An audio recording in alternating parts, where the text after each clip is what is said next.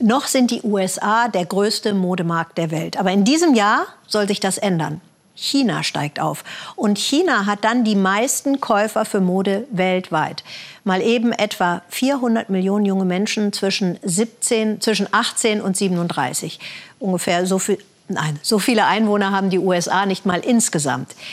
Die Werbung für diesen Markt läuft über Instagram und andere Online-Kanäle. Der Schlüssel, um diese Millionen von Modefans und Käufern zu erreichen, der heißt, Achtung, KOL.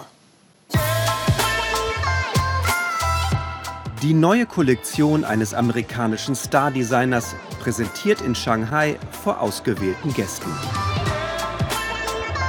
Besonders hofiert wird sie. Wen Jun Lao ist weder Film noch Popstar, sondern ein KOL, ein Key Opinion Leader in den sozialen Medien. Eine Meinungsführerin in Sachen Mode. Als KOL haben wir Vorteile. Wir sind schnell, wir arbeiten vor allem mit dem Handy und posten direkt, was wir sehen.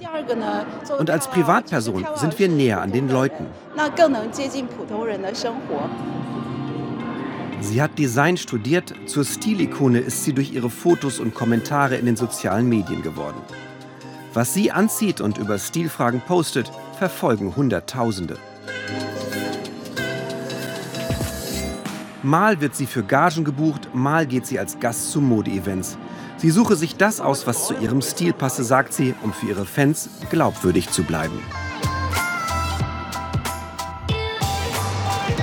Nach einer Stunde muss sie weiter zum nächsten Termin. Sie reist auch durch die Modemetropolen der Welt, aber Shanghai findet sie am aufregendsten. Europa ist in der Mode weit entwickelt, aber das Tempo dort wird eher langsamer. Wir sind in China deshalb sehr glücklich. Vor uns liegt eine gute Zukunft. Viele unvorhersehbare, großartige Dinge werden kommen.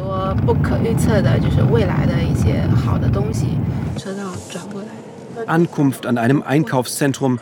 Sie kann von ihrer Arbeit leben, kümmert sich aber noch um alles selbst. Zum Umziehen verzieht sie sich auch mal auf die Rückbank in der Tiefgarage.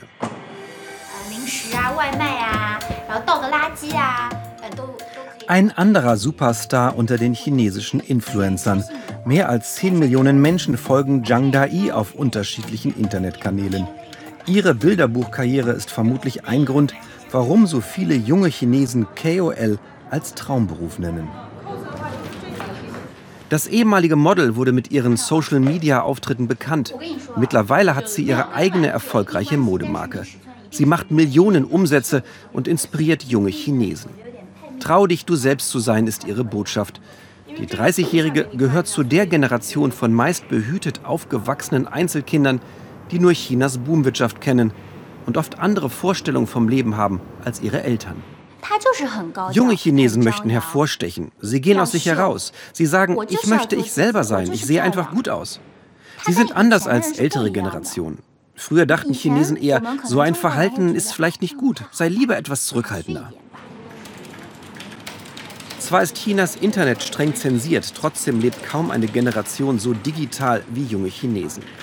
Zhang Dai verkauft ihre Kleidung nur online und sie ist immer in Kontakt mit ihren Fans. Traditionelle Werbung braucht sie nicht. Sie ist für ihre Marke Werbung genug.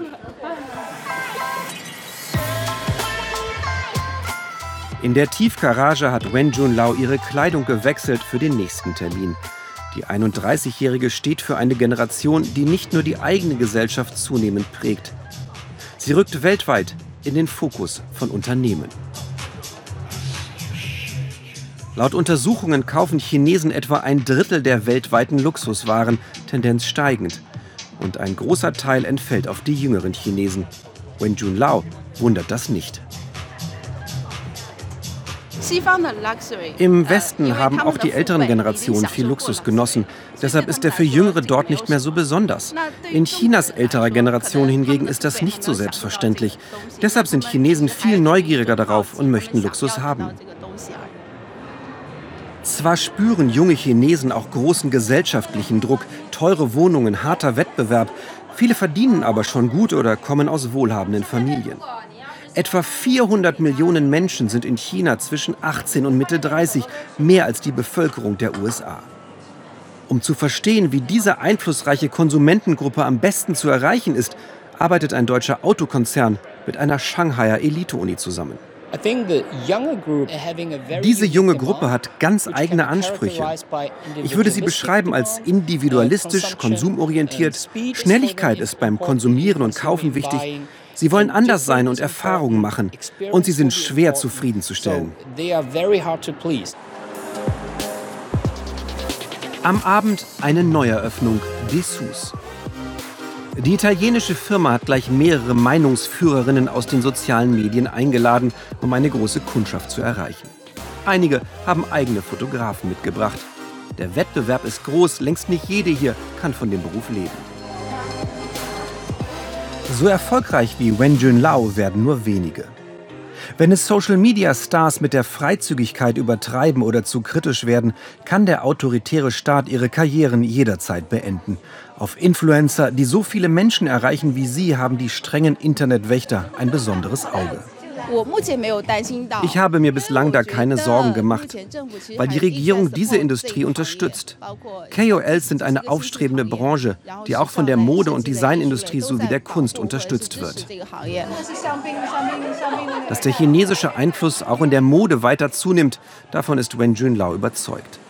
Sie will in diesem Jahr eine eigene Kollektion beisteuern, Bademoden. Und die beste Werbung wird sie vermutlich selber sein.